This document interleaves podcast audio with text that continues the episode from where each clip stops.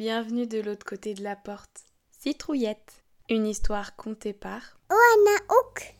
Il était une fois Citrouillette, petite citrouille de décoration en crochet qui, pour Halloween, était placée sur le pas de la porte de la maison.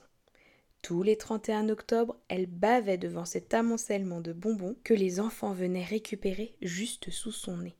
C'était par poignées qu'il se servait avant de se poser un peu plus loin pour les manger.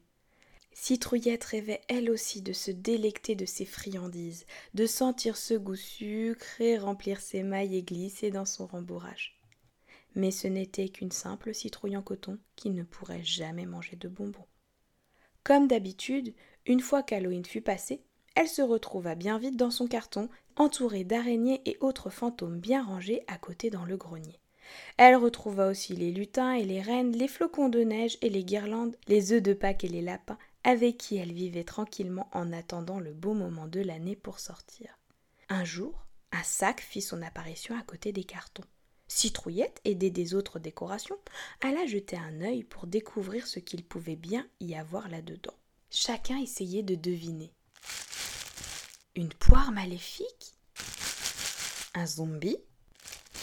Un vampire? Ou... Une sorcière faite au crochet? Scarlett n'était pas une simple sorcière comme on aimait si bien la vulgariser.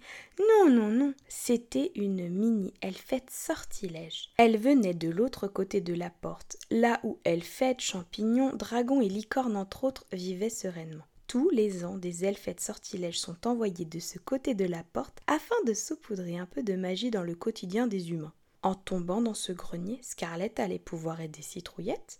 Je peux te transformer en petite fille. Pour ce faire, je dois glisser entre tes mailles un bout de cornaline, saupoudré de Bowen. Il te suffit juste de déposer. Elle murmura dans le creux de coton de Citrouillette le reste de ses instructions. Elle, qui ne souhaitait être une petite fille que le temps d'une soirée, attendait avec hâte que le jour soit enfin arrivé.